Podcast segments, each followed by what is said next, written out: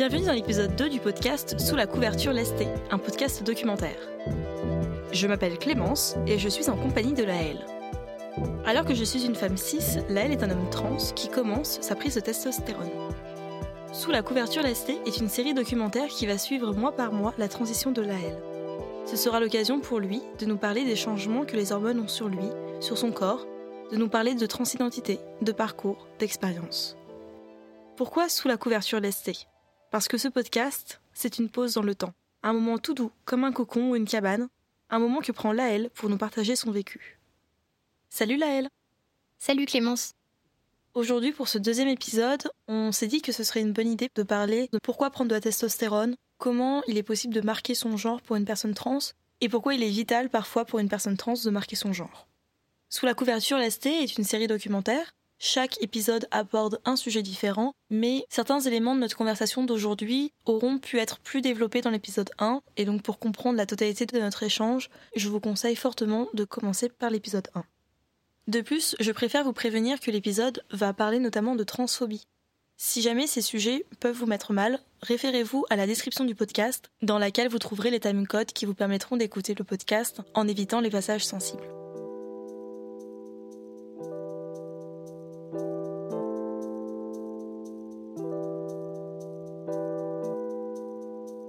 Tu as eu ta deuxième prise de testostérone il y a 9 jours maintenant, donc ça fait 36 jours que tu as eu ta première prise.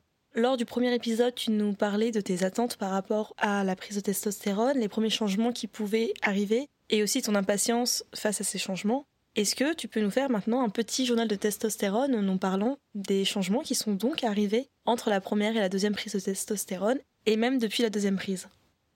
J'ai vu euh, des effets arriver sur, euh, sur mon corps depuis euh, la deuxième injection, mais aussi à la fin de, de, ma première injection, notamment sur, sur ma pilosité. Donc j'ai vu que mes poils de jambes devenaient plus foncés, peut-être un petit peu plus longs, je suis pas sûre. Mes poils au niveau du ventre et de mon torse aussi commencent à, à, se développer ou juste à se distinguer, on pourrait dire, parce qu'il faut vraiment y aller à la loupe. Mais je vois que j'ai plus de poils sur la ligne du nombril, et autrement aussi, euh, le gros euh, point euh, positif, c'est que je commence à avoir une pilosité au niveau du visage, je commence à avoir un petit duvet. Donc au niveau de la moustache où c'est tout blond. Et aussi sur, sur mes pattes et, et mon menton, je commence à avoir des mini poils poussés. Certains sont plus longs que d'autres, certains sont plus foncés que d'autres, mais ça commence à arriver. Autrement, j'ai pu m'apercevoir que mon appétit avait aussi grandi. Je me sers euh, des plus grosses assiettées de, pâtes et tous les soirs je mange un peu plus et le midi aussi et je sens que j'ai besoin de ça. Comme la dernière fois, je vois bien que euh, ma musculature commence à se développer, que j'ai plus de muscles au niveau euh, des bras et même du ventre. Sinon, j'ai aussi l'impression que ma voix commence à, changer, peut-être à commencer à muer j'ai l'impression qu'elle est descendue un petit peu. Et sinon, euh, quand je chante, je ne peux plus aller dans les aigus. Un gros effet qui commence à arriver et je m'aperçois vraiment que ma voix n'est plus du tout puissante comme avant et que la tessiture est moins étendue. Par ailleurs, si la première injection ne m'avait pas fait trop mal ou juste pendant 24 heures ça m'avait tiré un petit peu la fesse, cette euh, dernière injection, hum, je l'ai beaucoup plus senti passer. J'ai mis une semaine à m'en remettre et j'ai eu euh, trois jours d'arrêt de travail. Quand la piqûre a été faite, j'ai eu mal comme la première fois, ça m'a brûlé un petit peu euh, les chairs et ça m'a picoté euh, au moment du passage de l'aiguille. Et après, ça m'a brûlé un peu euh, toute la soirée, mais ça a été, c'était pas excessif, c'était comme la dernière fois. Le lendemain, tout était redevenu à la normale, donc je me suis dit, oh bah c'est super, je supporte super bien les injections, etc. Et à partir du lundi midi, j'ai eu une très grosse douleur dans la fesse. J'ai commencé à, à boiter. Et le lendemain, je ne pouvais euh, plus trop m'asseoir, plus trop marcher, je pouvais plus poser ma fesse pour m'allonger, etc. Du coup, euh, j'ai été pas mal euh, bloquée à ce niveau-là, et du coup, ça m'a mis une semaine pour m'en remettre. Mais aujourd'hui, tout va mieux.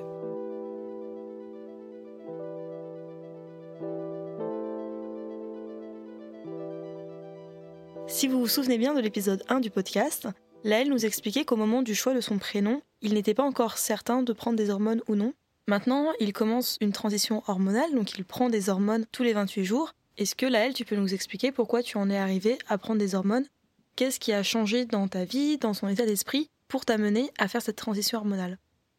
C'est sûr que quand j'ai fait mon coming out, la première chose que j'ai dit à mes parents, c'est que je n'allais pas prendre d'hormones, j'en avais pas envie et que dans mon corps ça allait assez bien. Au fur et à mesure, ma pensée a évolué et ma dysphorie aussi a beaucoup augmenté. Et très vite, au bout de six mois après mon coming out, je me suis dit que peut-être prendre de la testostérone pouvait m'aider à aller mieux, à me sentir mieux et à être plus en accord avec moi-même.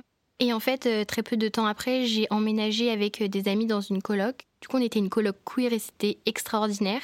Et en fait, dans cette coloc, comme je me sentais bien, que j'étais entourée et que j'étais aussi avec des personnes trans, bah en fait, c'était comme si c'était une micro-société qui était ultra safe et j'ai pas eu le besoin vital de prendre des hormones à tout prix à ce moment-là parce qu'il n'y avait pas de jugement, on se sentait bien et on pouvait être comme on voulait, porter des habits de, de filles si on en avait envie ou ce qu'il y avait dans nos placards, laisser pousser nos cheveux et il n'y avait aucun jugement euh, par derrière et du coup c'était extraordinaire parce que juste on se sentait bien et on était à l'aise et on était en confiance et on savait qu'on n'allait pas se faire mégenrer et que toujours aux yeux de ces personnes-là on serait qui on est et pas la peine d'avoir des artifices ou de performer le genre.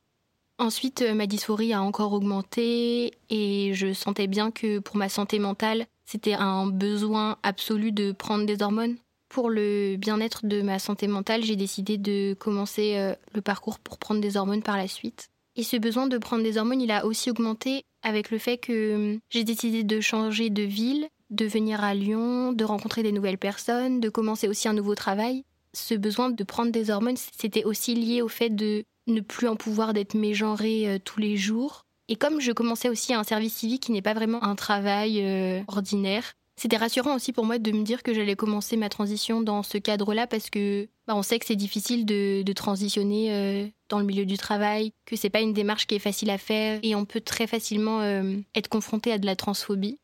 C'était un peu toutes les planètes qui s'alignaient pour me dire que c'était le moment euh, idéal pour moi de prendre la testostérone, déjà pour privilégier ma santé mentale et aussi parce que c'était un cadre qui s'y prêtait bien et je recommençais vraiment à zéro. Du coup, c'était plus facile pour moi de mettre en place tout ça à ce moment-là. Il y a eu une période dans ma vie où, avant de commencer les hormones justement, j'ai essayé de performer le genre euh, d'une autre manière, donc par mes vêtements et par ma coupe de cheveux. En fait, il y a l'idée de, après ton coming out, moi j'ai eu besoin de me sentir légitime de ce coming out et en fait je disais que j'étais un mec trans et du coup c'est comme si j'avais l'obligation de ressembler à, ce que j'avais dit être. À ce moment-là, euh, pour moi, euh, porter des vêtements uniquement noirs, porter des casquettes, porter des vêtements très larges pour dissimuler mon corps, c'était la seule manière de me sentir un petit peu légitime et de marquer mon genre, de le présenter au monde.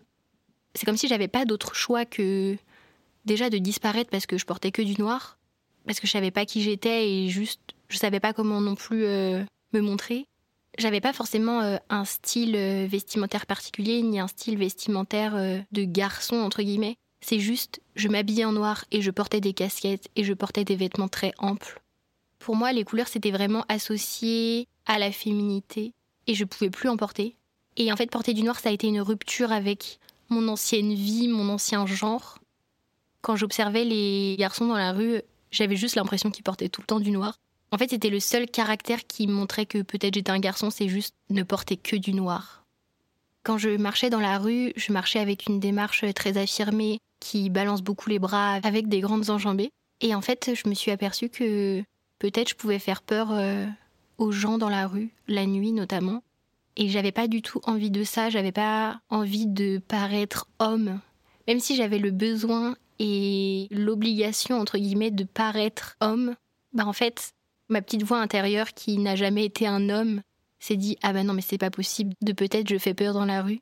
Du coup, j'ai décidé de changer un peu ma garde-robe, de essayer de remettre un petit peu de couleur. Bon, la couleur c'est vraiment du beige et du kaki, mais quand même et aussi de porter des vêtements moins amples. Et j'ai aussi décidé de ne plus porter de casquettes parce que les casquettes, j'ai vraiment compris que même si ça me donnait une euphorie de genre incroyable et que ça dissimulait mon visage et donc le fait que j'étais une personne affable, donc personne assignée femme à la naissance, eh bien en fait, j'ai décidé d'arrêter d'en porter parce que en fait, je voulais que les gens voient mes yeux. En plus, pendant la période Covid, j'avais vraiment le masque plus la casquette.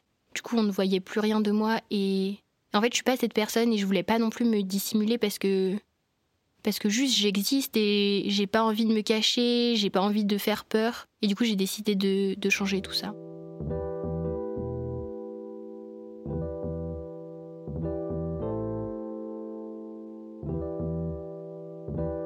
Donc avant, tu portais des vêtements noirs, très amples, des vêtements de ton père par exemple, pour performer le genre masculin. Maintenant, tu as décidé de prendre des hormones, tout en gardant quand même un style vestimentaire euh, relativement sombre. Qu'est-ce que ça te fait du coup d'être perçu comme un homme? Est-ce qu'il y a des événements en quelque sorte marquants qui t'ont fait dire ok là c'est bon j'ai un passing de mec par exemple?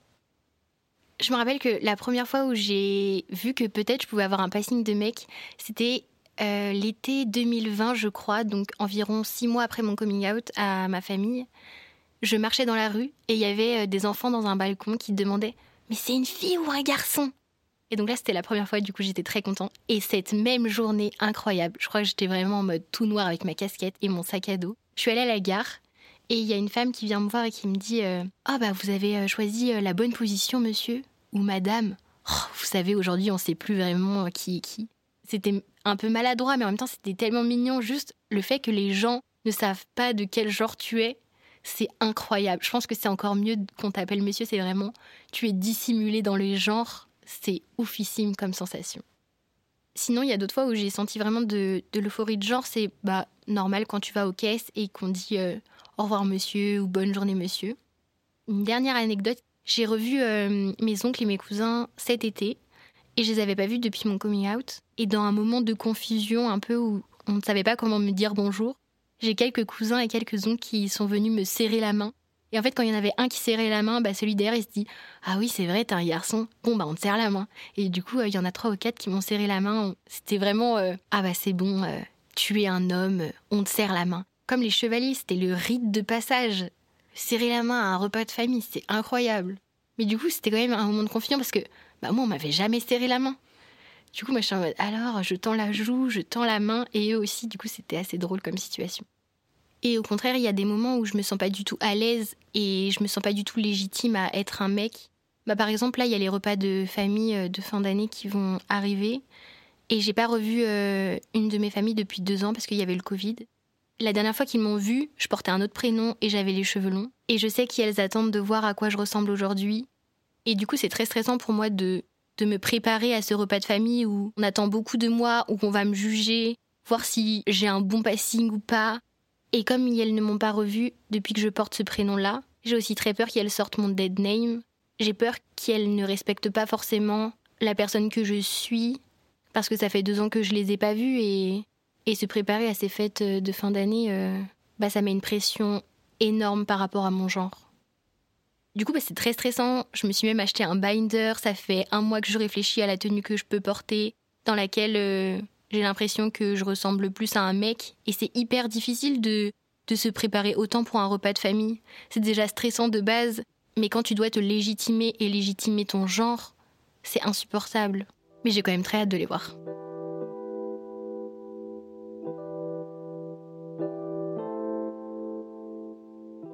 Tu parles de légitimer ton genre, de marquer ton genre. Comment tu perçois la binarité en tant que personne trans?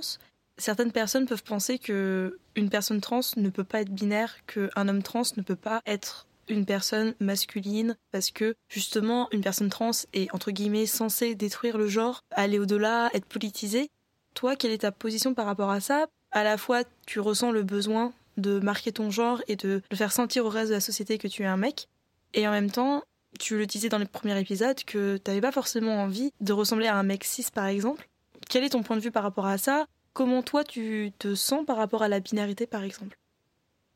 C'est sûr que je me sens pas forcément binaire et en même temps, je sais que j'ai vraiment besoin de muer, je sais que j'ai vraiment besoin que mon corps change, peut-être faire une mamec, je sais pas encore.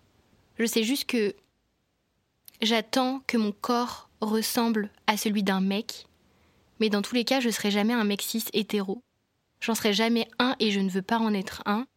Tous ces changements que j'ai envie et dont j'ai besoin, mais en fait, c'est comme si j'étais obligée de les faire. Parce qu'en fait, en disant que je suis un mec, c'est comme si j'avais pas d'autre choix que de récupérer ces codes. Et là, je parle vraiment en mon nom et pas euh, au nom des autres personnes trans parce que chaque personne euh, a un parcours différent et des envies différentes. Mais pour ma part, j'ai vraiment le sentiment qu'il y a une pression énorme qui est liée au genre, une pression énorme de performer le genre. Et en fait, ça se voit même dans la manière euh, de transitionner parce que il y a la SOFECT, donc c'est une institution qui, euh, qui gère le parcours des personnes trans et qui nous demande à nous d'être binaires, qui nous fait passer par tout un tas d'étapes et de processus. On nous donne le droit d'être un mec pour avoir notre état civil que si on ressemble à un mec qui a l'idée qu'on a d'un mec dans la société aujourd'hui. Parce qu'en fait, on demande au mec d'être viril, on demande au mec d'avoir de la pilosité, d'avoir certaines postures, certains types de vêtements. Et en fait, aujourd'hui, on n'a pas d'autre repère que cette masculinité-là. Et même si on veut s'en séparer ou même si on veut euh, casser les codes de la binarité, bah en fait, pour ma part, euh, j'y arrive pas parce que je suis trop fatiguée.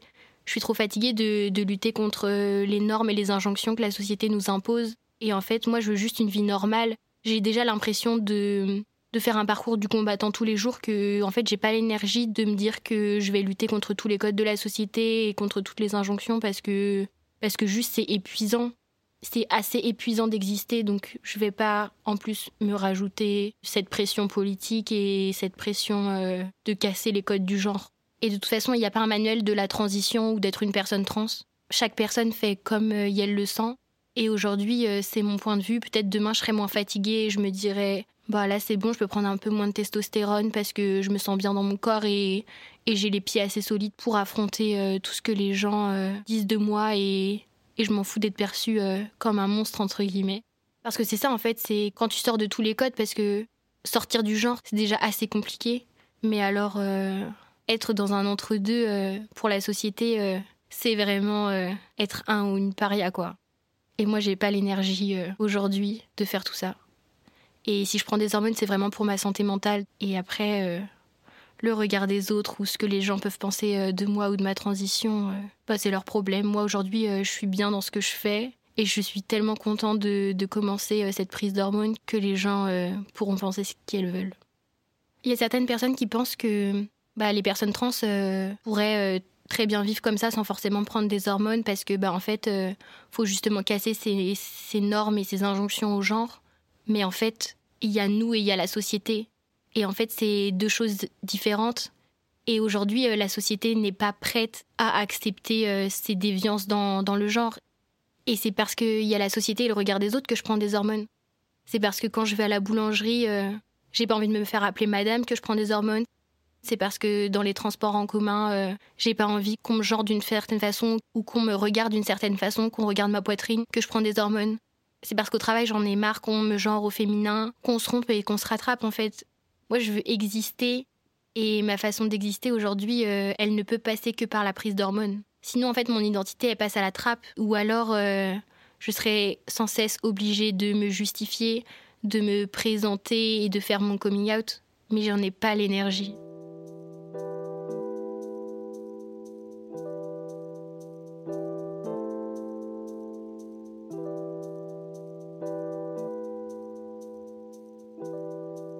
Merci Laëlle pour cet entretien. Merci, chère auditeurice, pour votre écoute. Nous nous retrouvons le mois prochain, l'année prochaine, pour notre troisième entretien. Les épisodes sont le fruit du témoignage de Laëlle et les propos tenus, les explications sont issus de l'expérience et des connaissances personnelles et subjectives de Laëlle. Comme il n'existe pas une transition, il n'existe pas un parcours ou une transidentité.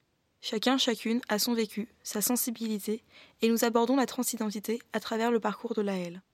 D'autres personnes trans ont eu d'autres parcours, et ce podcast n'a pas vocation à effacer ces parcours, bien au contraire. En attendant le prochain épisode, passez de bonnes fêtes de fin d'année. Profitez de vos proches, lisez, écoutez, partagez, débattez. Échangez avec des personnes, écoutez leurs arguments, aiguisez votre point de vue et continuez de regarder le monde avec un œil neuf. Si vous souhaitez discuter avec des personnes trans tout en étant safe pour ces personnes, je vous recommande vivement l'épisode du podcast Camille produit par Binge Audio qui s'intitule Comment être un ou une bonne alliée pour les personnes trans. C'est un très bon outil pour vous, pour vos proches, pour comprendre la transidentité et vous permettre de discuter avec des personnes trans tout en étant safe. Sous la couverture lesté est un podcast documentaire produit et réalisé par Clémence Chantazzo. La musique a été composée par Jeanne Chauchera sous le nom d'artiste Mirage Bleu. N'hésitez pas à retrouver son travail sur YouTube. Si vous avez des remarques, des questions, si vous voulez discuter, vous pouvez me contacter à sous la couverture.podcast at gmail.com. Sous la couverture, tout attaché. Merci pour vos retours. Prenez soin de vous, prenez du temps pour vos proches, pour vous. et on se retrouve très vite sous la couverture lestée.